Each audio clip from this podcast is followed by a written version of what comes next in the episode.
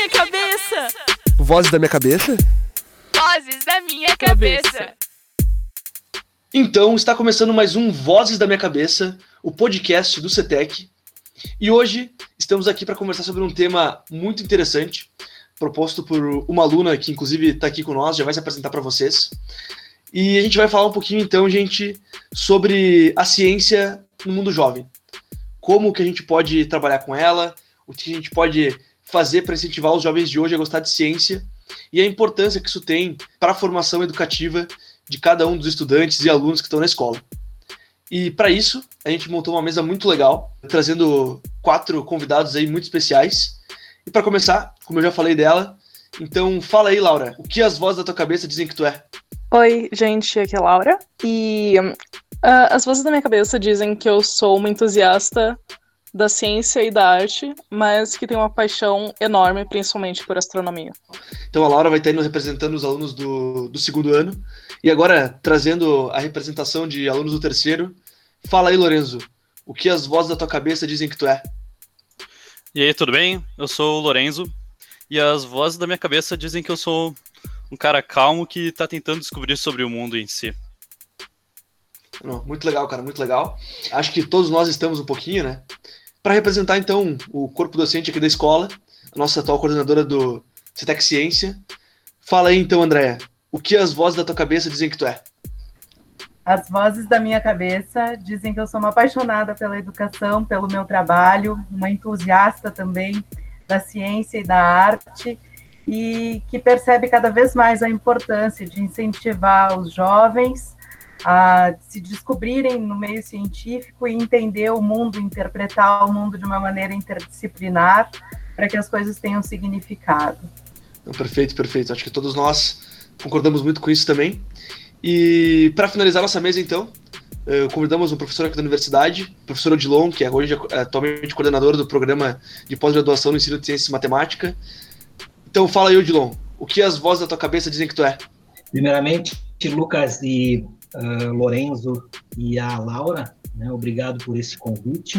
Uh, também gostaria de, de agradecer a, a Andrea, a professora Andrea, né, por estar tá contribuindo né, uh, com os alunos na promoção, digamos assim, da ciência como um todo. Bom, mas mais adiante a gente fala a respeito disso, mas as vozes da minha cabeça, né, na minha cabeça, na verdade, dizem que eu sou uma metamorf metamorfose ambulante.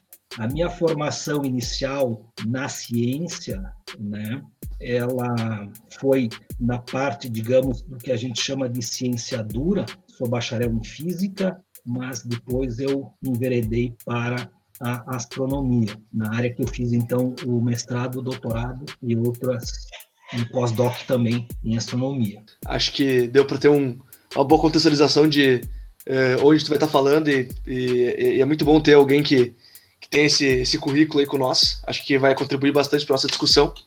Então, para quem não lembra, pessoal, meu nome é Lucas Fogaça, sou ex-aluno e professor aqui da escola. Por acaso tu tem alguma ideia de pauta, alguma ideia para contribuir com o programa, quiser mandar para mim pelas redes sociais, uh, tu pode ir lá procurar no Instagram, arroba Podcast, ou mandar pelo e-mail, cetecplay.ux.br, ou até mesmo vem falar comigo nas minhas redes sociais, Uh, tu me encontra com facilidade procurando por Lucas Fogaça.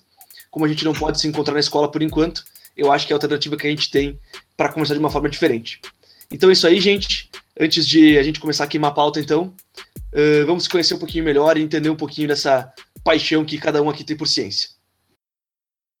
Yes, my master. Então, gente, hoje, ao invés de a gente ter o nosso jogo, eu vou propor uma ideia um pouquinho diferente. E eu vou querer então conversar com cada um de vocês um pouquinho e perguntar o que motivou vocês a se apaixonar por ciência. Por que, que hoje falar de ciência brilha tanto no olho de vocês? Por que, que isso move vocês por dentro? Então, gostaria de começar pela prof. Andréia, para que ela fizesse essa abertura para nós e falasse um pouquinho para nós o que, que te motivou nesse mundo, qual foi a tua porta de entrada na ciência. Então, Lucas, e uh, demais, né? Dando um oficial aí boa tarde, agradecer o convite também para integrar esse grupo, uh, compartilhar com vocês um pouquinho da minha história também. Uh, ao final do ensino médio, quando estava terminando o terceiro ano, eu tinha muitas dúvidas, porque eu queria fazer muitas coisas. Então, eu gostaria de fazer letras, eu gostaria de fazer jornalismo, apresentava um programa de rádio na minha cidade natal, São Marcos. Então, assim, eu tinha um, um viés na, na, área da comunicação, sempre gostei muito de escrever poemas, sempre gostei muito de música, dessa interação com a arte, de desenhar, de dançar. Uh, sempre gostei da área da psicologia, e não tinha uma, uma intimidade muito grande com a área das exatas, né? Eu sempre gostei muito das ciências biológicas, enfim. Acabei optando por fazer o curso de letras. Uh, depois eu tive a oportunidade de fazer uma especialização na Universidade de Caxias do Sul, uh, denominada Novas Metodologias para o Ensino de Ciência, Matemática e Tecnologia. E uh, ao longo do meu curso de letras, eu tive muito contato com as questões relacionadas à língua portuguesa, gramática, ortografia, morfologia, sintaxe e a literatura de língua portuguesa, certo? Uh, mas sempre tive muito interesse em aprender todas as coisas, em, em, participar de diversos núcleos, de trocar ideias com as pessoas, de conhecer o que as outras pessoas pensam, e sempre gostei muito de participar de simpósios, congressos, enfim, porque é, é, é uma coisa que é meio inerente em mim, essa vontade de aprender sempre, né? E a partir disso, então, né, tendo a oportunidade de fazer essa especialização, Uh, que vejam bem, né? Minha formação inicial em letras, então eu fui parar lá no ensino de ciência, matemática e tecnologia. Eu, eu me familiarizei um pouco mais com a questão interdisciplinar. E a questão interdisciplinar, ela agrega, né? Ela faz com que a gente enxergue as coisas do mundo, né? Como um todo e não fragmentada. E aí eu me encantei com isso, me encantei com a possibilidade também de usar o método científico de uma forma mais efetiva e a partir disso, né, a partir de eventos que eu tive a oportunidade de participar e conhecer, como a Mostra Tech, a Mostra SEG, então, uh, né, que foi institucionalizada na, na UX, perceber o quanto esse universo da ciência é agregador para o jovem e para nós, professores, e para todas as pessoas, a partir de estudos, a partir né, de uma percepção diferente do mundo. Então, depois né, que eu fiz o curso de especialização, eu fiz um, um outro curso de ensino superior em pedagogia, tenho uma outra especialização em metodologia, gestão e educação à distância, e atualmente estou em fase de conclusão do mestrado profissional em ensino de ciência e matemática, também com o viés, né, para trabalhar a popularização da ciência, para trabalhar a integração das escolas com esse universo jovem, para compreender a ciência de uma maneira mais ampla, né, e não engavetada, né, e não aquela ciência que acaba tendo aquela imagem, né, aquele estigma que uh, cientista ou pesquisador é só aquele cara que está enfurnado no laboratório ou que não existem mais cientistas hoje, né, que uh, Albert Einstein, Thomas, Edison, entre tantos outros, são as pessoas uh, representativas, né, dos cientistas, mas hoje, graças aos cientistas, nós temos tecnologias que estão nos permitindo nos comunicarmos neste momento, né, em tempo real e fazer a gravação desse podcast com o tema, né, ciência no mundo jovem. E, e, e por ser encantada e ter esse entusiasmo, uh, eu gostaria que todo mundo tivesse acesso a isso ou que pudesse ter uma percepção parecida, né? Eu, eu acho que tudo que a gente faz com amor, tudo que a gente faz com dedicação e tudo que a gente tenta oferecer para o outro com carinho, né? E com entusiasmo, tem um reflexo positivo. Não, perfeito, André. Acho que foi um relato bem legal. Eu acho que a gente vai ter histórias bem diferentes aqui de como a ciência agiu na vida de cada um, é, mas é interessante ver essa, essa noção acontecendo, essa ideia toda acontecendo, como ela nos toca de formas diferentes. Agora eu queria convidar então o Lorenzo para comentar um pouquinho qual que é a tua relação com a ciência, é, como tu está entrando nesse mundo ainda e o que que te encanta tudo nesse conhecer científico. E aí, Fogaça, bom. Eu acho que, primeiramente, comecei a gostar de ciências porque eu sempre fui muito curioso. Tinha muito tempo eu ficava muito na TV. E ficando na TV acabava vendo muito desenho e tudo, e eu ficava fascinado com aquilo. Muitos desenhos, por exemplo, vou dar um bem esdrúxulo, vamos lá. O Ben 10, o garoto tinha um relógio que transformava ele em, qual, em qualquer alien que ele tivesse. E eu ficava encantado sobre a tecnologia, como é que aquilo funcionava. Tanto na biológica para o cara fazer isso, na física dele poder fazer todos os poderes que ele tinha. Daí eu acho que fui sempre curioso a esse ponto. Todas essas coisas lúdicas me inspiraram para ver como é que o universo se formava, porque são tudo reflexos da, do nosso. Todo, pode ver qualquer filme de ficção científica, coisa assim, é inspirado no nosso, no nosso mundo. Então acho que tu, todos esses assuntos interessantes uh, partiram para mim como por meio desses meios, pelos meios lúdicos. Isso me, me incentivou. Até agora, uh, como eu disse, eu quero muito conhecer sobre o mundo e principalmente por causa disso. Elas são coisas incríveis, uh, muito diversificadas, para se entender a lógica de como cada um funciona, como cada um pensa e o que isso gera no mundo como uma engrenagem e como é que a reação acontece. Acho uma coisa muito esplêndida, incrível e por isso eu acho que seria, é muito interessante estudar sobre isso. Não, perfeito, Lorenzo. Eu acho que tu conseguiu descrever um pouco do sentimento do que, do que eu tenho, uh, que é justamente essa curiosidade que vem desde pequeno de estar entrando em contato com muitas uh, formas de ficção diferente, uh, muitas formas de expressar o científico diferente, e principalmente com esse mundo de desenho animado, de séries, que eu acho que realmente, quando o cara é curioso, o cara é estimulado por isso, a gente acaba tendo um, alguns resultados bem, bem interessantes. Então agora, seguindo a pergunta aí, Uh, queria perguntar para Laura. Então, Laura, como é que foi esse teu encantamento com o mundo científico? Quais são os momentos que tu lembra aí que foram teus primeiros contatos com isso e até onde tu tá hoje dentro dessa característica de uma jovem pesquisadora? Eu diria que as coisas foram meio que se desenrolando, porque foi assim. Eu sempre gostei muito de aprender, de um modo geral. Eu sempre fui uma pessoa muito curiosa em todas as áreas. Tipo, quando eu, eu ainda estava no fundamental, no primeiro fundamental, eu adorava história, adorava a matéria, ciências e matemática, mas eu sempre tive uma tendência assim, ah, eu provavelmente vou trabalhar com matemática. Mas assim, ao mesmo tempo, tipo, eu tenho um monte de engenheiro na minha família. Eu não pensava que seria engenheira, mas eu sabia que eu gostava muito de matemática e descobri sempre coisas novas sobre aquilo que eu já sabia, né? Aí, uh, bem quando tinha sido lançado aquele filme do Stephen Hawking, da teoria de tudo, uh, eu tava com meu pai e eu lembro que eu vi, isso foi em 2015, numa livraria, o livro Uma Breve História do Tempo. Aí eu lembrei do filme e tal, e aí eu pensei, por que que eu não, não tento ler? Né? Eu pedi pro meu pai o livro, ele me deu de presente, e aí eu comecei a ler Uma Breve História do Tempo, e enquanto eu lia, e eu, uh, eu entendia mais as explicações do trabalho do Hawking, eu ficava assim, é isso que eu quero fazer, eu quero trabalhar com isso. Uh, e aí, claro, daí no final daquele ano e começo de 2016, eu comecei pesquisando ainda mais, descobrindo outros cientistas. Daí eu já fui até para cientistas brasileiros, o Cesar Lattes, o trabalho dele. Uh, por mais que eu não saiba tanto sobre física de, de partículas quanto eu gostaria. Uh, mas aí, principalmente, a minha maior inspiração até hoje na ciência é o Carl Sagan. E quando eu descobri Cosmos, descobri os livros dele, uh, só me deu mais certeza que eu queria trabalhar com essa parte de cosmologia e astronomia. Aí eu só fui evoluindo, né? Uh, eu participei de eventos, ganhei um telescópio, que foram coisas que me ajudaram a manter esse interesse. Fui lendo mais livros sobre. E atualmente eu procuro uh, tentar me aprofundar na matemática, né?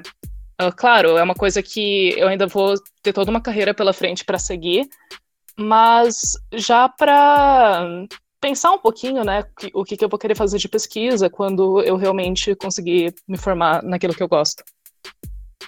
Não, não, muito legal mesmo, Laura. Acho que o teu relato foi bem, bem interessante, também bem diferente de todos os nossos. Acredito que seja muito sobre isso, sabe? Muito sobre a gente entrar em contato com uma coisa que marca e vai levar esse, esse movimento de, de vontade, de, de alegria, de fascinação pela ciência para frente. Uh, e por fim, para terminar, então, uh, fala para nós, Odilon, qual é esse primeiro momento que tu lembra sobre essa tua vontade de fazer ciência? Bom, então, ouvindo os relatos, né, eu, come, eu comecei a fazer uma, uma regressão lá da minha época de uh, ensino fundamental, que naquele tempo se chamava primeiro grau. E E, na verdade, né, eu não tive algum contato inicial assim que me despertou para a ciência. As coisas foram acontecendo, digamos, naturalmente, no sentido de que na minha família, por exemplo, não há ninguém ou na, não havia ninguém na área das ciências exatas. Meu pai era dentista e minha mãe era professora de música.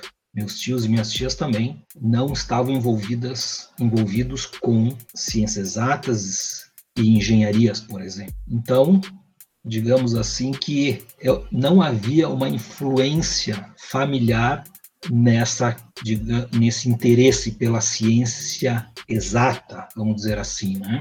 Então, uh, enquanto eu estava, agora eu estou me recordando, né, ainda no, eu estava provavelmente na, na, no, no oitava, na oitava série do ensino fundamental, né, que eu assisti, uh, assisti uma série de filmes assim que, que realmente é, eu gostava, né? Então, por exemplo, Planeta dos Macacos, né? Os primeiros, lá com Charleston Heston, e na sequência eu assisti em 1979 Guerra nas Estrelas. Se eu não me engano, ele havia sido produzido em 77 ou 78 e só chegou em Bento em, em 79. Então, eu, eu já tinha uma, certa inclinação a ciências exatas, física, astronomia, mas não sabia exatamente o que, que era e essas coisas aí. Aí, então, eu fui para o ensino médio, né, para o segundo grau na época, e meu maior interesse não era estudar. Meu maior interesse era praticar esportes, festas e assim por diante. Não tinha o menor interesse em estudar. No entanto, algumas coisas, algumas matérias escolares, elas, me, elas eram mais fáceis para mim. Por exemplo, matemática, física, né? gostava muito de história, geografia. Bom, e aí no ensino médio, no segundo grau, eu, eu insisto no segundo grau, porque, porque eu fiz o segundo grau, não fiz o ensino médio, eu tinha mais facilidade né, nessa disciplina de física, matemática e também nas humanidades, ali, história, geografia. Então, até então, no próprio, no próprio segundo grau, eu fiz teste vocacional e o teste vocacional indicou obviamente, as áreas das exatas e engenharias, né? E, e, e, e nesse meio tempo, então, no, ensino médio, eu comecei a, a, a, pensar um pouquinho mais na área de física e astronomia, mas muito superficialmente. Eu não tinha a mínima ideia do que era um curso de bacharelado em física, muito menos sabia o que, que era a astronomia ou astrofísica. Né? Assistia ao Cosmos do Sagan, sábado, aos sábados de manhã, tinha bastante interesse, era um programa de mais de divulgação. O tinha, tem uma narrativa cativante, impressionante, né? quando a gente escuta ele. E quando havia, quando eu tive que me inscrever para o vestibular, eu realmente não sabia o que fazer. Eu sabia o que eu não queria. Não queria as áreas da saúde, nenhum curso das áreas da saúde. Nas humanidades, né? Havia um pouquinho de tendência, mas eu queria algo das exatas, né? E não queria engenharia. Então, quase que eu fui descartando as coisas e, bom, sobrou física. Então, eu me inscrevi no pro vestibular da URGS, em, no, na, no, curso de física, né? Não escolha entre licenciatura e bacharelado, então acontecia depois. Bom, e aí então que as coisas começaram a se modificar. Né? No momento, então, que a gente ingressa na universidade, numa, no curso de física, né? um dos principais grupos de física do Brasil, que é, que está, que, que é formado pelos, pelos pesquisadores, né? professores da URGS, né? que é o Instituto de Física da URGS, certamente entre os quatro ou cinco melhores institutos do Brasil, né? com pessoas com pesquisadores do mundo inteiro trabalhando no Instituto de Física. Bom, e aí então a gente começa a perceber qual era o mundo da física. E dentro do mundo da física tinha astrofísica, né, como uma, uma linha de pesquisa. Né? Eu já tinha na minha cabeça que eu seguiria a carreira científica, carreira acadêmica. Eu sabia que eu ia trabalhar em alguma universidade, não sabia qual. Bom, e a partir daí, então, né? Quando me, terminei o bacharelado, o caminho imediato é, era o mestrado. E eu então fui procurar. Ainda ali, quando eu terminei o bacharelado, eu também não sabia exatamente qual era a área que eu ia me dedicar na minha pesquisa. Porque eu havia sido bolsista de astrofísica solar durante a graduação, monitor de algumas disciplinas, mas não havia ainda decidido. Eu fui, por exemplo, procurar um professor da área do magnetismo e ele me dispensou, me, me dispensou, não quis conversa comigo, porque eu nunca havia sido bolsista no magnetismo. Ainda bem, agradeço ele até hoje por isso. Depois desse pontapé, é que eu cheguei na sala do Kepler, né? não o Johannes Kepler, né? o Kepler, e disse que eu gostaria de fazer astrofísica, mestrado em astrofísica, e ele me abraçou. Daí, então, a partir daí, eu iniciei o mestrado em astrofísica, fiz um né, mestrado na área de astrofísica estelar, depois, então, fui direto para o doutorado na mesma, em astrofísica estelar, mas com outros objetos e tal. No, no meio do doutorado, então, eu, eu, eu já tinha uns dois, três anos de doutorado, eu entrei na Universidade de Caxias, fiz um concurso, então, porque eu já sei, eu, eu queria entrar para universidade, né? Eu tinha que lecionar também, a gente sabia dessa nossa tarefa. Terminei o doutorado, fiz o pós-doc, um pós-doc na Flórida, na Florida Institute of Technology. Trabalhei com evolução estelar, e depois eu retornei, fiquei mais um tempo no Brasil, fui fazer outro pós-doc na University of North Carolina, Chapel Hill, onde eu trabalhei com instrumentação astronômica, né, que era um convênio do Brasil com a University of North Carolina na construção de um telescópio que atualmente está no Chile, o Brasil, a Universidade da Carolina do Norte fazem parte. E à medida que o tempo passou, então na Universidade de Caxias a gente percebeu que a única forma de nós unir, nos uh, unirmos num tema comum era na área de ensino. Então, nós temos na UX um dos maiores pesquisadores na área de ensino e educação, que é o Catelli, o professor Catelli. Né? E ele, então, foi, digamos, a pessoa que agregou todos esses professores. Nós começamos a nos dedicar né, à área do ensino. O Catelli já tinha doutorado na área de educação, eu não, né? A minha formação não era na área de educação e de ensino. Então, eh, foi a, a maneira como nós conseguimos constituir um grupo com uma, um objetivo comum que era o ensino, e mais tarde, então, esses esforços resultaram na criação do programa de pós-graduação em ensino de ciências e matemática, né? que é o que, então, nós agora estamos nos dedicando, a pesquisa e ensino. Perfeito, John, perfeito. Acho que é, bem por aí, acho que ficou um recorte bem legal da tua história também. É, e muito para contribuir também, acho que lá no finalzinho do programa, quando a gente fala um pouquinho sobre essa, essa paixão que a Laura, que a Laura propôs sobre astronomia. É, mas é isso aí, acho que ficou bem entendido como é que é esse contato com a ciência. E agora então vamos lá mais para, propriamente dito, para nossa pauta, falar um pouquinho sobre essa relação da ciência com a juventude. Yes, my master. Então, gente, Uh, como a proposta do programa de hoje é falar um pouquinho sobre essa ciência no mundo jovem, eu queria convidar a Laura, então, para abrir essa pauta, uh, como a pessoa que idealizou um pouquinho essa, essa, essa conversa, e falar um pouco sobre essa questão que a gente propõe, e foi falado muito ali nos relatos de cada um, uh, dessa relação das pessoas que, que gostam da ciência e veem isso nesse universo de ficção que se apaixonaram vendo Star Wars, vendo Star Trek, uh, vendo os filmes mais novos como Interestelar, Perdido em Marte. Uh, conversa um pouquinho sobre essa relação, acho que, que é legal tu dar uma introdução sobre isso. Uh, então, eu acho que justamente a gente tem vários exemplos, né, até aqui nos próprios relatos, de pessoas que acabam se apaixonando pela ciência através de uh, ter observado algum fenômeno, ter visto alguma obra de ficção científica e pensado, nossa, assim, como seria trabalhar nesse tipo de meio? Como seria trabalhar uh, em algo, em algum mundo que fosse tão empolgante quanto o que eu tô vendo aqui, né? E eu acho que é, é muito interessante a gente olhar dessa forma, uh, assim, olhar isso como uma possibilidade de interessar as pessoas na ciência. Por quê? Porque eu acho que a maioria das pessoas são curiosas. Eu acho que a maioria das pessoas querem sim entender o que está acontecendo no mundo.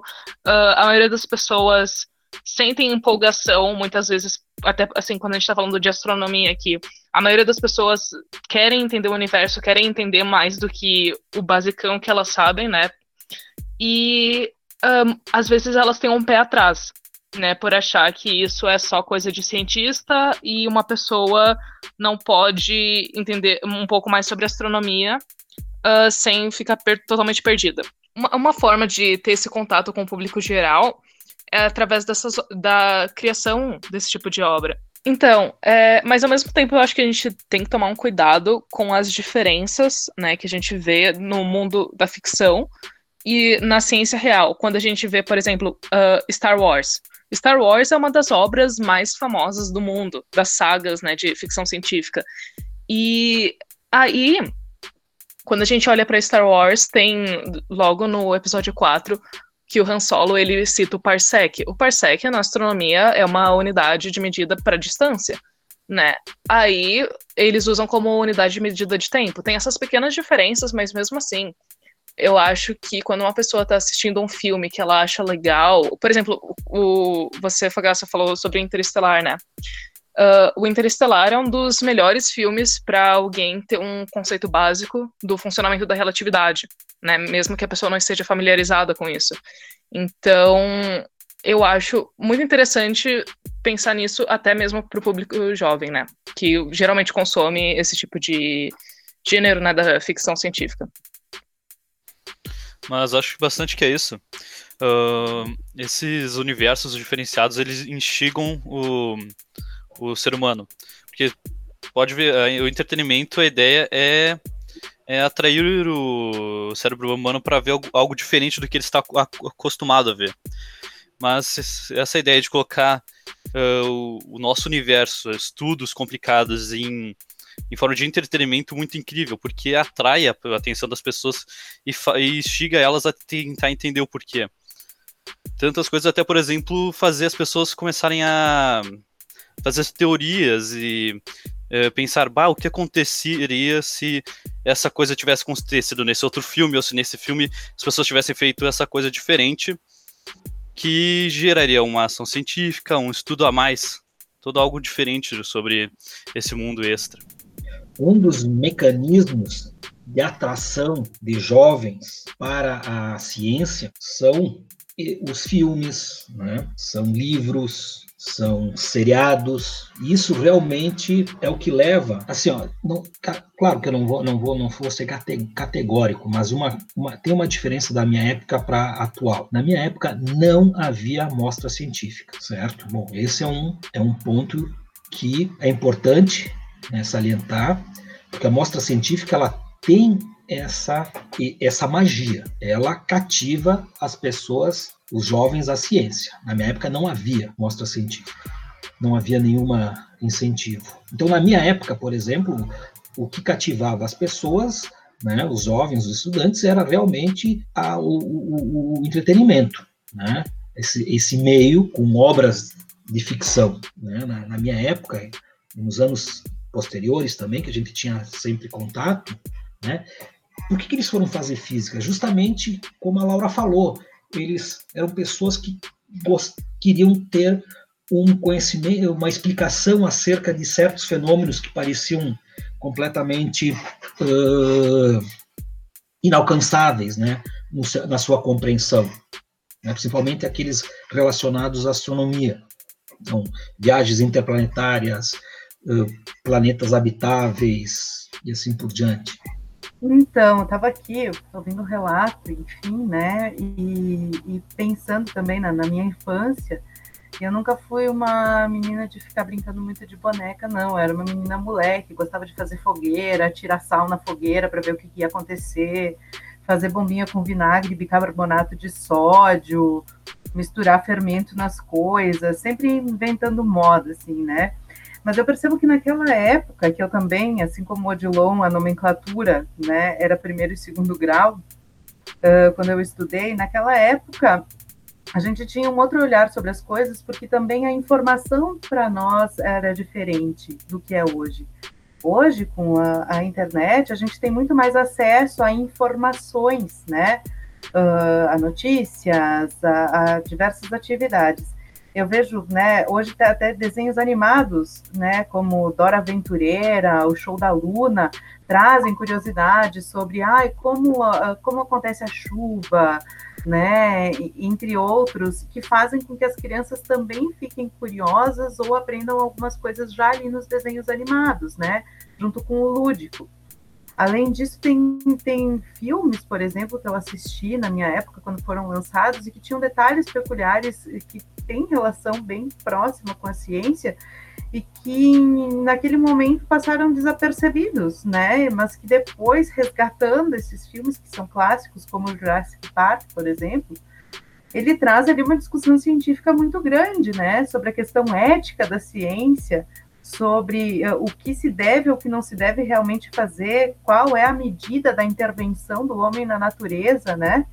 Então, assim, um, a própria série House que traz né, os médicos usando do método científico o tempo todo, a tentativa e o erro para tentar curar determinadas doenças que eh, se manifestam nas pessoas, mas que não estão tendo explicação naquele momento pelos, pelos métodos que já existiam.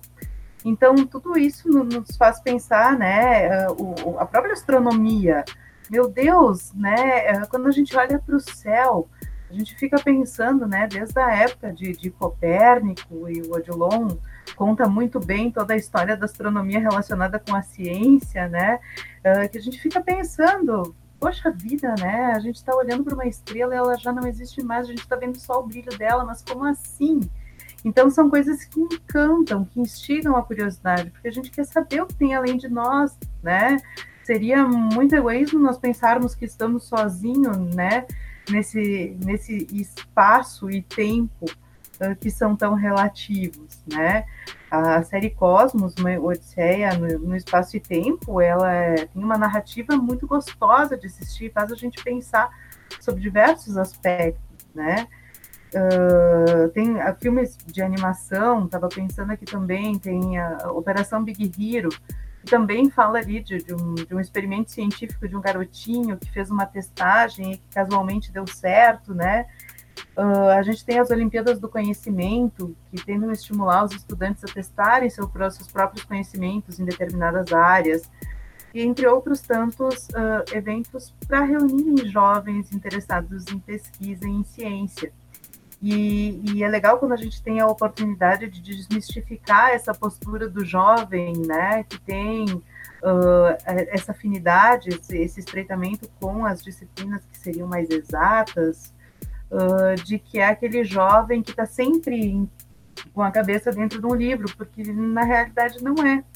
Quando a gente encontra né, um grande grupo de jovens reunidos numa mostra científica, por exemplo, a gente tem jovens de todas as tribos, digamos assim, né? Jovens que têm interesse pelas áreas das humanidades e vão fazer uma investigação sobre os assuntos que gostam na área das humanidades, né? E daqui a pouco descobrem, fazendo essa investigação, outras coisas que não conheciam e que trazem explicações e que levam a outras indagações a gente tem jovens, às vezes, que nunca pensaram em fazer um experimento prático na área das ciências biológicas, por exemplo, mas daqui a pouco faz esse experimento e acaba tendo um encantamento por essa área também.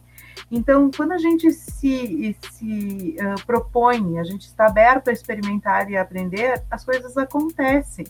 Né? A gente ouvindo o relato de todo mundo sobre como foi acontecendo, né, esse contato, essa paixão pela ciência, a gente percebe que também tem essa interferência cultural, né, das, dos produtos culturais que a gente consome, e, e tem muito uh, daquilo que a gente vai construindo como personalidade ao longo do tempo, né? Então, uh, uh, toda, toda essa mistura, né, das vivências que a gente tem é que nos proporcionam essa, essa paixão por aquilo que a gente faz, esse interesse né, pela astronomia, pela ciência, uh, por essa interação tão grande que uh, esses eventos, uh, essa área, né, motiva.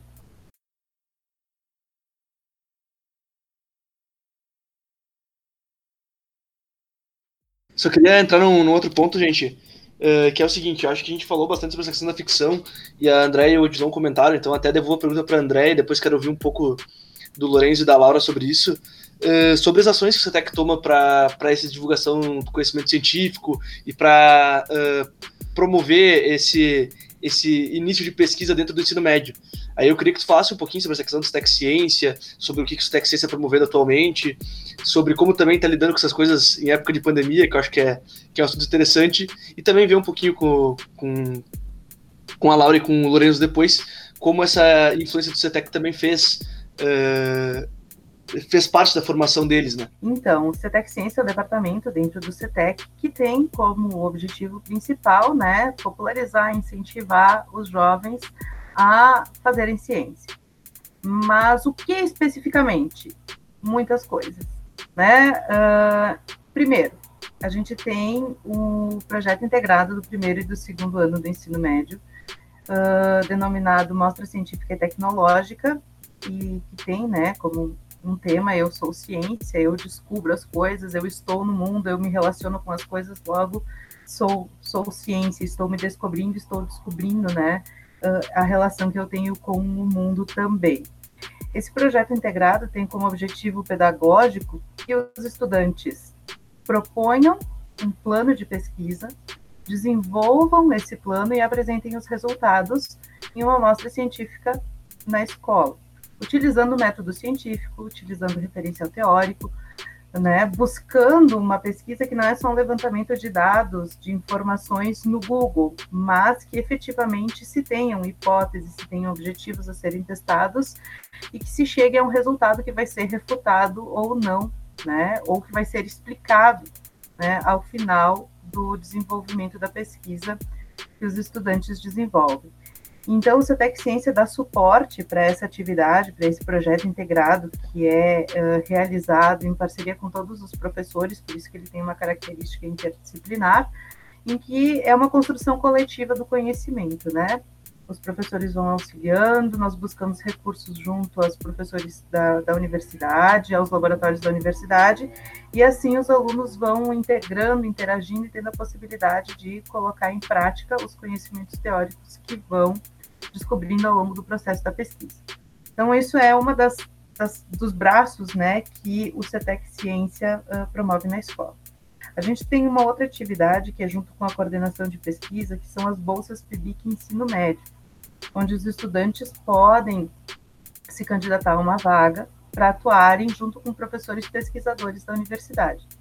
Nesse sentido, então, os estudantes fazem uma entrevista com os professores que, ao abrir o edital, né, se disponibilizam a receber alunos e estudantes de ensino médio e vão participar de uma pesquisa que um professor, doutor, propôs para alguma instituição de fomento, como o CNPq, FAPERS, né, enfim, e uh, está desenvolvendo uma pesquisa numa determinada área. O estudante vai cumprir uma carga horária junto com esse pesquisador e com a equipe dele desenvolve a pesquisa, contribuindo e aprendendo ao mesmo tempo, né, estabelecendo essa relação. Então a gente faz essa essa uh, essa mediação entre a instituição, a universidade e os alunos do ensino médio para dar a oportunidade para participar como aluno bolsista PIBIC. Isso também uh, vai para o currículo Lattes do aluno, que é um currículo reconhecido na base de dados do Ministério da Ciência e Educação. Uh, ciência, inovação e tecnologia, né? E aí a gente tem uh, estudantes que já estão, né, despontando daqui a pouco para uma, uma carreira acadêmica, ou também daqui a pouco para dizer, ah, eu imaginava que era muito diferente a minha área é outra, né? Porque também tem o objetivo de despertar vocações.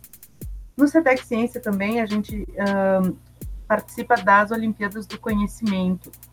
Então a gente divulga para os alunos quem tem vontade, quem tem o desejo de participar das diversas Olimpíadas em que a escola se inscreve. E muitas vezes os alunos dizem: Bah, prof, tem tal Olimpíada, será que a gente poderia se inscrever? E aí então nós vamos buscar o regulamento, fazer a inscrição da escola, porque não obrigamos todos os alunos a participarem de todas as Olimpíadas, porque o objetivo não é esse, mas a gente dá oportunidade para os estudantes participarem daquelas que lhes interessam para testarem os seus conhecimentos. Né? O nosso objetivo não é, ah, todos os alunos do CETEC foram muito bem na Olimpíada de, Brasileira de Matemática, na, na Olimpíada Brasileira de Química. Não, o objetivo não é esse. O objetivo é que os alunos tenham a oportunidade de ter contato com esses testes, de ter contato com esse material, né, uh, de, de, exercer ali, né, a sua possibilidade de como estudante testar os seus conhecimentos que a escola pode viabilizar.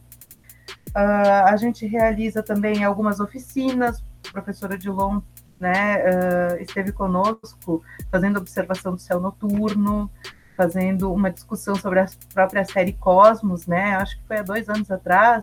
E volta e meia também aparecem estudantes dizendo: ah, prof, a gente gostaria de realizar tal atividade, a gente quer aprender mais sobre isso. Então, a gente estuda maneiras de viabilizar essas atividades para uh, suprir essa necessidade dos estudantes e para estar tá oferecendo o que realmente interessa né? Uh, fugindo totalmente daquela característica do ensino uh, tradicional.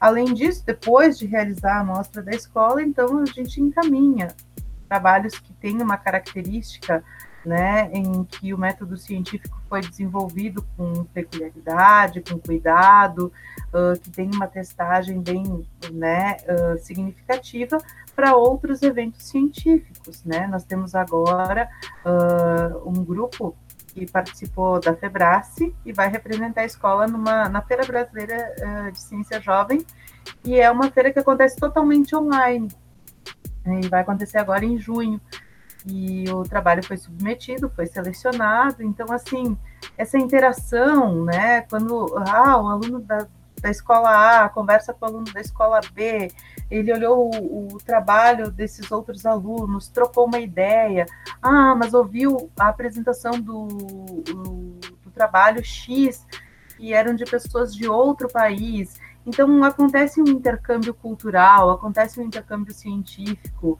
né? A gente percebe que, às vezes, é um trabalho de investigação tipo Sherlock Holmes, né? Ai, eu descobri tal coisa, mas daí agora eu quero saber sobre tal coisa. Aí descobri que tem eventos que reúnem né, muitos estudantes e eu gostaria de estar lá representando a minha escola. Esse contexto todo que a gente vem trabalhando e, e dando oportunidade que faz com que a formação geral, né, a, a formação integral do, do, estudante e a constituição da personalidade como sujeito permite que, experimentando várias coisas, eu consiga me identificar com aquilo que é mais próximo ao que eu gosto, ao que eu quero, né? E o CETEC Ciência tem essa, tem essa característica também. Acho, acho que um, um, pouquinho de tudo que a gente faz é mais ou menos isso. Não sei se eu esqueci de falar alguma coisa, né? Mas nesse momento de pandemia, a gente tem trabalhado, então, agora, na, nas próximas semanas, com a divulgação das bolsas PIBIC para os alunos. A gente tem mantido o projeto integrado Mostra Científica e Tecnológica. Os estudantes estão agora né, aguardando o retorno da aprovação dos planos de pesquisa para começar, de fato, colocar a mão na, na massa e fazer os trabalhos com a orientação dos professores, mesmo à distância. E uh, as demais atividades das Olimpíadas a gente está aguardando, né? Uh, uh, porque, como é um evento que reúne pessoas para a realização de um teste presencial, então nós estamos esperando o retorno né, da publicação das datas em que isso poderá ocorrer neste ano mas em, uh, em princípio todas as Olimpíadas estão com datas indefinidas até o segundo momento. Então a gente está aguardando esse esse retorno. Acho que é mais ou menos isso. Não sei se responde tudo que tu esperavas, Lucas, né? Mas...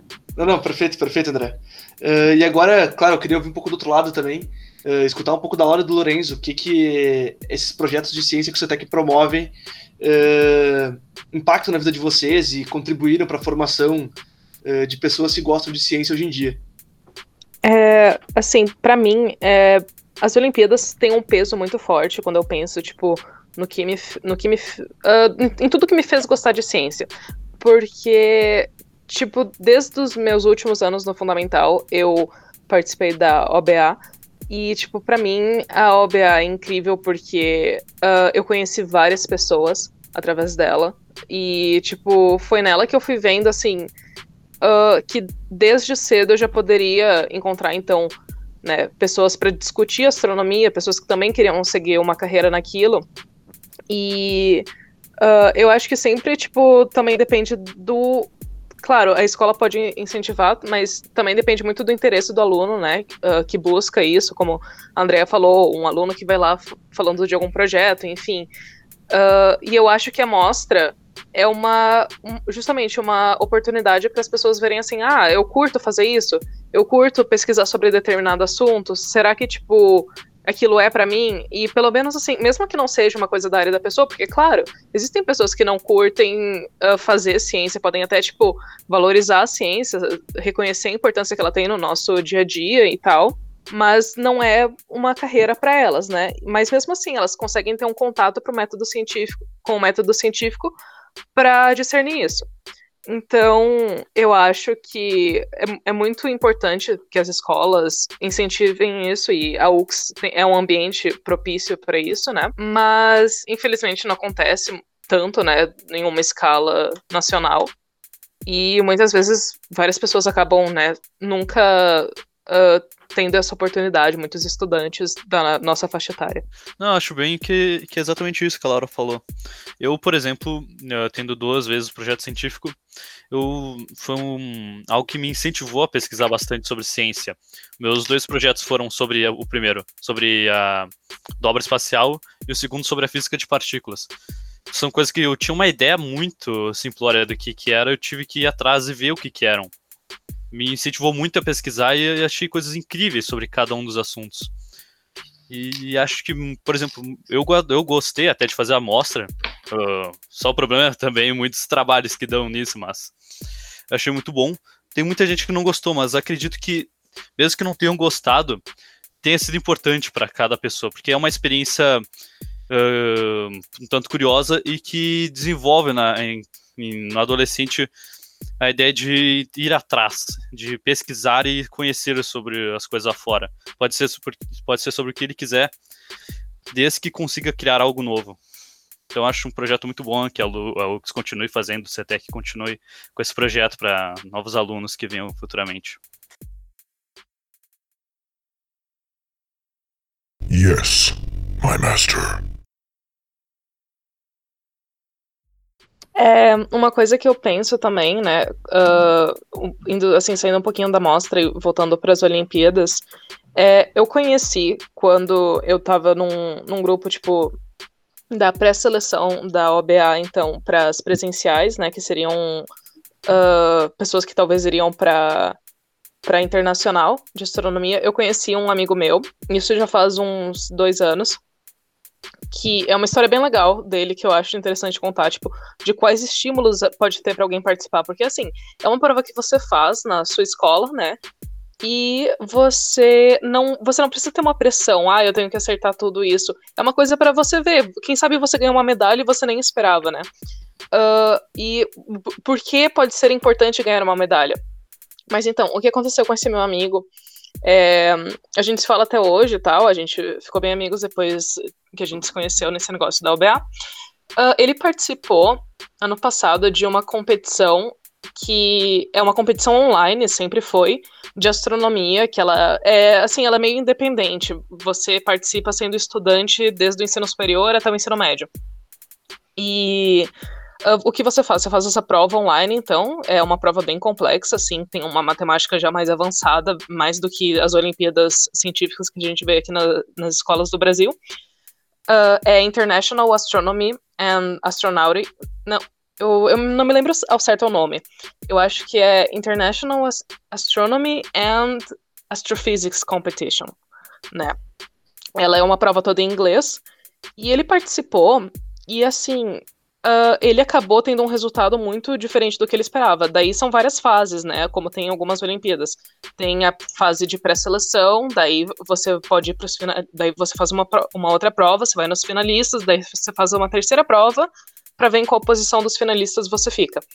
Uh, e ele fez, e da América, ele ficou em segundo lugar, ele ficou atrás de um de um rapaz que uh, estuda, eu acho que ele, eu não sei, eu acho que ele é até uh, aluno da pós-graduação de uma universidade no Canadá. E esse meu amigo tá no segundo ano, ele tava no primeiro quando ele fez essa competição.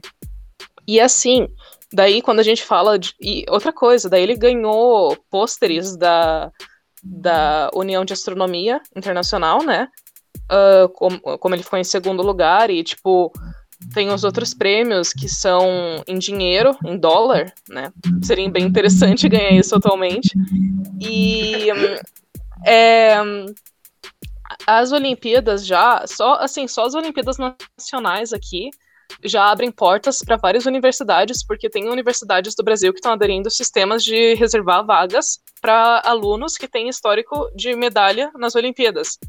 Então, assim, existem diversos estímulos, até para você que não está acostumado a resolver problemas de uma área específica, né, da, da astronomia, da química, enfim, para você tentar se familiarizar com a prova também, porque cada vez que você vai se acostumando, fica mais fácil, você conhece o estilo daquela Olimpíada, para ver, né, no que pode dar, no que pode dar certo. E, tipo, aquilo vai contar muito pro seu currículo. Eu acho que são coisas extracurriculares, né, da escola, que acabam tendo uma grande influência em quem participa. Que relato legal, Laura. Muito legal mesmo. É, também achei muito legal. Eu acho que isso é uma motivação, é ver, eu sou capaz eu desenvolvi um trabalho, eu estou apresentando, isso é meu, eu produzi isso. Ah, eu fiz uma prova, eu obtive um, um, determinado percentual de acertos, no ano que vem eu vou testar isso de novo, e eu fui melhor, olha, eu me superei do ano passado para cá. Ah, eu ganhei uma medalha, que show, né? Que legal, isso é um reconhecimento, e eu acho que isso faz bem, né, para o seu pro conhecimento pessoal de cada um e, e para dizer, olha, eu sou capaz, eu posso participar né? Não, não, eu, não, eu não preciso uh, me inventar da participação, ou eu, eu ach, achava que não era bom nisso, e daqui a pouco, pô, eu sou, eu sou bom nisso, eu também posso participar disso, né? Eu posso me envolver com as pessoas que. Uh, que têm uh, esse talento mais acentuado, porque eu vou também daqui a pouco saber discutir sobre esse assunto. E é uh, muito legal o teu relato, Laura, bem legal mesmo. Não, perfeito. Eu acho que só então para a gente uh, se encaminhar para o final, eu só queria ouvir um pouquinho então da última pauta que a gente tem programada para hoje e como a, a, Laura falou ali sobre esse, esse, entusiasmo que ela tem com a astronomia, como astronomia foi uma das coisas que motivou ela. Uh, pedir para o Dilon encerrar então para nós, falando um pouquinho sobre o papel que tu acha que a astronomia tem nesse nesse fomento e, e incentivo aos jovens de ir para atrás da pesquisa, né? Eu acho que sempre é um encantamento essa é, coisa de olhar para o céu e imaginar o que tem lá. E tu que estudou bastante sobre isso, enfim, trabalha com isso até hoje, é, qual o papel que tu acredita que a astronomia tem nesse, nesse meio todo? Ah, então, eu queria só voltar um pouquinho, mas é, vai, no mesmo, vai na mesma linha do que o, Lucas acabou de, de, sugerir, que foi o que a Laura falou anteriormente da valorização da ciência. Então, esse é um. É, dizer, nós estamos passando por um momento que é extremamente uh, exemplar, no sentido de que nós estamos tendo uma disputa entre ciência e não ciência, né, devido à pandemia. Então, essa negação ação né, que a gente uh, percebe em vários setores, várias pessoas, ela se dá também porque uh, na escola, em geral, não houve a valorização da ciência. Ou seja, não foram, digamos, desenvolvidas habilidades, né, no sentido, chamadas de habilidades atitudinais, no sentido de que as pessoas não desenvolveram né, essa uh, compreensão do, da construção da ciência. Né? Então, como é que nós podemos, uh, e agora então, né, fazendo uma conexão com o que o Lucas sugeriu de, de, de tema, né, nesse final de bate-papo, a conexão é que essas atividades que foram muito bem descritas pela, uh, pela Andrea, né, assim como pelo Lorenzo, e, ou essas iniciativas né, descritas pelo Lorenzo, pela Laura também, de participação em Olimpíadas, né, uh, participação em mostras científicas, da mesma forma a astronomia, ela também é extremamente cativante, que a gente vê em sala de aula, quem trabalha com ensino fundamental, ensino médio, sabe que a astronomia ela é um tema que está sempre na cabeça da gurizada. Então, por esse nesse nesse sentido, né, a promoção de atividades de astronomia tanto para o ensino médio como fundamental, eu considero extremamente importantes e relevantes para encorajar, né, as pessoas, os jovens a seguirem a carreira acadêmica. Então, claro que a astronomia, é, como eu falei anteriormente, né, na minha fala lá no início, quando a gente vai numa universidade, entra na universidade e, e inicia a pesquisa em astrofísica, uh, as coisas começam a se tornar um pouquinho mais diferentes, porque a gente tem que se aprofundar, a gente tem que escolher um campo, uma área, uma linha de pesquisa, mas certamente o que está, o que despertou o interesse dessa pessoa à ciência foram essas atividades promovidas na educação básica. Eu não tenho a menor dúvida quanto a isso. Professora Adilon, conta aí que tu descobriste uma estrela. Conta para nós. É, eu acho que é, é que não, não, não, foi uma estrela que a gente descobriu. A gente descobriu certas propriedades físicas, né? Então conta para nós, que essa história é legal. Claro, porque o que acontece é que o céu tem muito mais estrelas do que a gente vê, obviamente. Tem estrelas que o olho não consegue detectar. Já há 200 anos, né, os telescópios são apontados para o céu, fazem uma varredura de estrelas e outros objetos, então tem os catálogos. Então, em geral, nós temos bilhões e bilhões de estrelas que já estão catalogadas, né, a maioria das quais o olho nós não conseguimos observar, ver com o a olho nu. Bom, então há uma as estrelas que estão no céu, elas são de diversos tipos, né? São cada uma cada estrela que está ali, ela pertence a uma a um estágio da evolução da estrela. Então, pode ser estrelas que estão no início da sua formação, tem estrelas que estão mais no meio da, da, da sua vida, como o Sol, ou estrelas mais evoluídas. Né? E durante a, a, a minha, o meu doutoramento, eu estudei estrelas que estão na sua fase final da evolução, são chamadas estrelas anãs brancas. E para estudar essas estrelas, ou seja, compreender qual é a sua estrutura, nós precisamos fazer observações né, dessas estrelas, e são observações que medem né, o brilho dessa estrela ao longo do tempo. Né? Como se nós fôssemos tirar uma foto da estrela a cada cinco segundos, né? E, e, medir a intensidade do brilho naquela imagem. Então, isso a gente chama de monitoramento da luz da estrela, porque as variações que ocorrem no brilho da estrela estão relacionadas à estrutura interna da estrela. Então, a única forma de nós estudarmos qual é que é a estrutura interna de uma estrela é a partir das variações de luz que essa estrela emite. Né?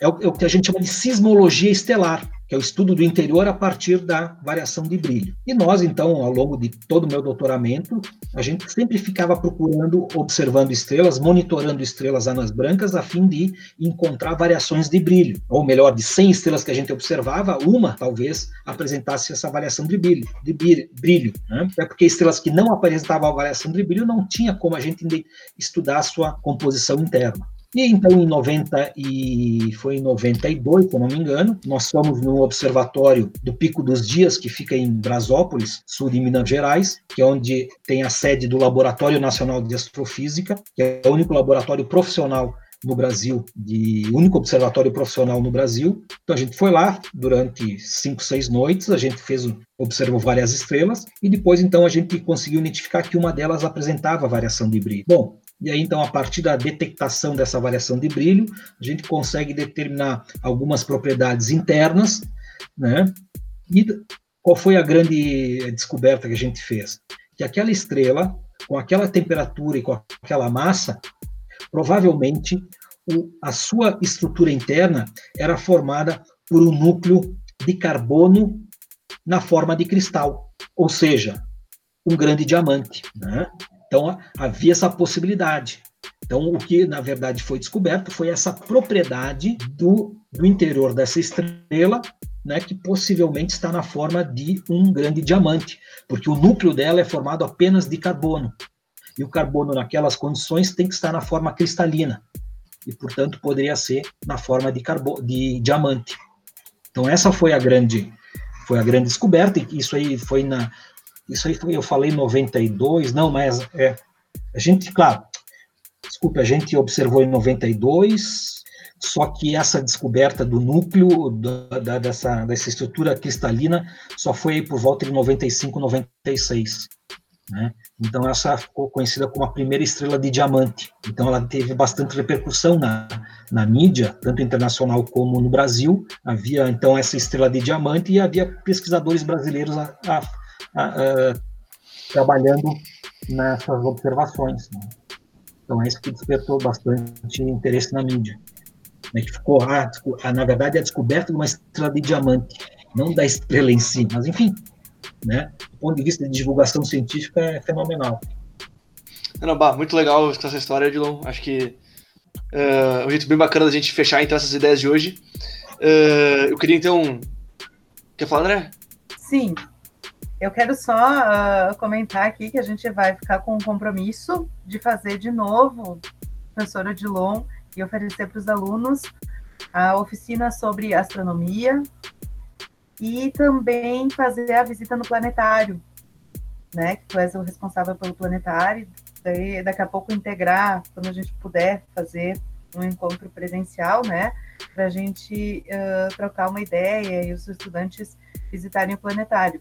Uh, efetivamente, a escola e os professores da escola, da, de, de áreas específicas, levam os alunos à biblioteca, ao aquário, ao museu da universidade, né? E também uh, oportunamente ao planetário. Nesse momento em que a gente está né, uh, com as atividades presenciais suspensas, estamos né, presencialmente online, uh, não, não tem essa, essa possibilidade.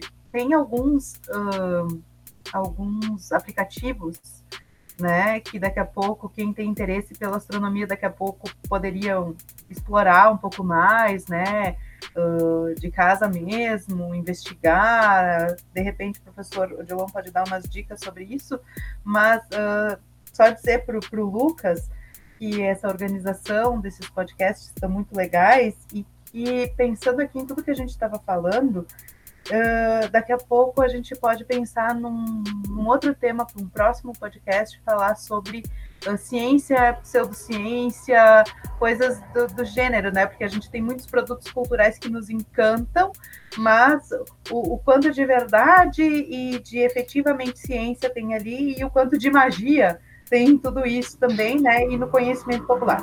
Mas isso fica para uma próxima, era só para registrar para para a gente não esquecer para te colocar ali na tua lista e para o professor Odilon, de repente, né, que tem uma, uma experiência maior com esses aplicativos e, né, e que está à frente do planetário da UFS, enfim, e, e, que nós já realizamos oficinas relacionadas com o tema astronomia, e a gente pode já avisar para a galera ficar ligada, que daqui a pouco a gente pode pensar até em alguma coisa online, né, para fugir um pouco ali da aula e alguém que gosta disso, em algum horário específico, a gente fazer um meet e trocar uma ideia.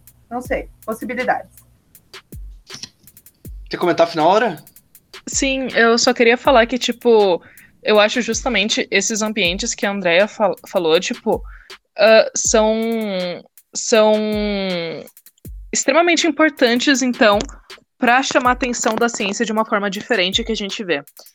Tipo, numa visita a um planetário, como uma pessoa pode ficar influenciada por aquilo? Né? Ou até mesmo olhando para o céu, aí alguém explicando as constelações diferentes. Só isso já pode ter uma diferença total para uma pessoa que não conhecia antes, assim, astronomia, que a gente está falando sobre. E eu achei a história do professor Odilon muito legal. Uh, e também reforça a importância da gente estimular a ciência no Brasil, porque assim, a gente tem cientistas incríveis no Brasil. Muitas vezes a gente não conhece, muitas vezes os cientistas que a gente conhece são homens e estrangeiros, né?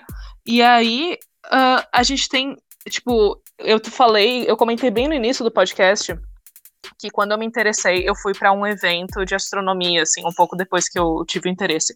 Então, eu descobri que queria trabalhar com física e astronomia em 2015 e no começo de 2017, eu fui para o Enastro, que é um evento que acontece anualmente, já faz uns quatro anos, em Canoas.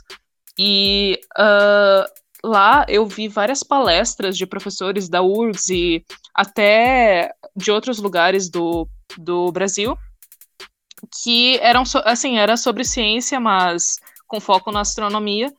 E é muito interessante, assim, você ver pessoas que acabam uh, te inspirando, né? Nesse quesito. Até ia ter o Enastro esse ano, mas acho que, assim, a pandemia, né, mudou tudo. Mas uh, são oportunidades que muitas vezes a gente não percebe, né? O simples fato, eu acho que todo mundo sente esse encanto quando você olha para o céu. Quando você pensa que, por exemplo, só de olhar para o céu e imaginar que aquilo é só uma porção da galáxia, né, das estrelas vizinhas, você pensa na, nos bilhões e bilhões de galáxias que tem no nosso universo, a gente se sente muito pequeno, mas ao mesmo tempo isso eu acho que tem certa beleza nisso. Acho que tem certa beleza em refletir sobre essa grandeza. Não, perfeito, gente. Uh, eu acho que, como a André falou e a Ara fechou super bem, uh, temos aí ideias para pelo menos mais umas duas pautas. Acho que até já vou deixar o convite prévio aqui para o professor Odilon para a gente fazer um só sobre astronomia e falar um pouquinho sobre essas coisas. Acho que é, que é bem interessante. Uh, também retificar o convite da Andréia para fazer essas oficinas de astronomia também no CETEC de novo. Eu não, não vou nem dar a opção de, de responder, porque vai ter que ser sim a resposta. e também é, guardar essa ideia dos podcasts sobre ciência e pseudociência, que eu acho que hoje é um, é um tema que a gente está precisando conversar realmente, é, dada toda essa situação que a gente está tá vivendo, esse chat que as pessoas estão colocando nesse conhecimento. Mas então, pessoal, queria agradecer muito, muito vocês. Eu acho que essa pauta de hoje foi é, extremamente rica. Espero que vocês possam aí é, voltar ao, ao podcast mais vezes. A Laura já é a segunda vez que participa e que os outros três que são que estão na primeira vez ainda podem possam voltar e participar de outras pautas, ainda que acredito que vocês têm muito conhecimento para contribuir.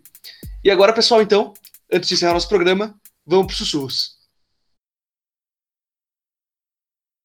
Yes, my master.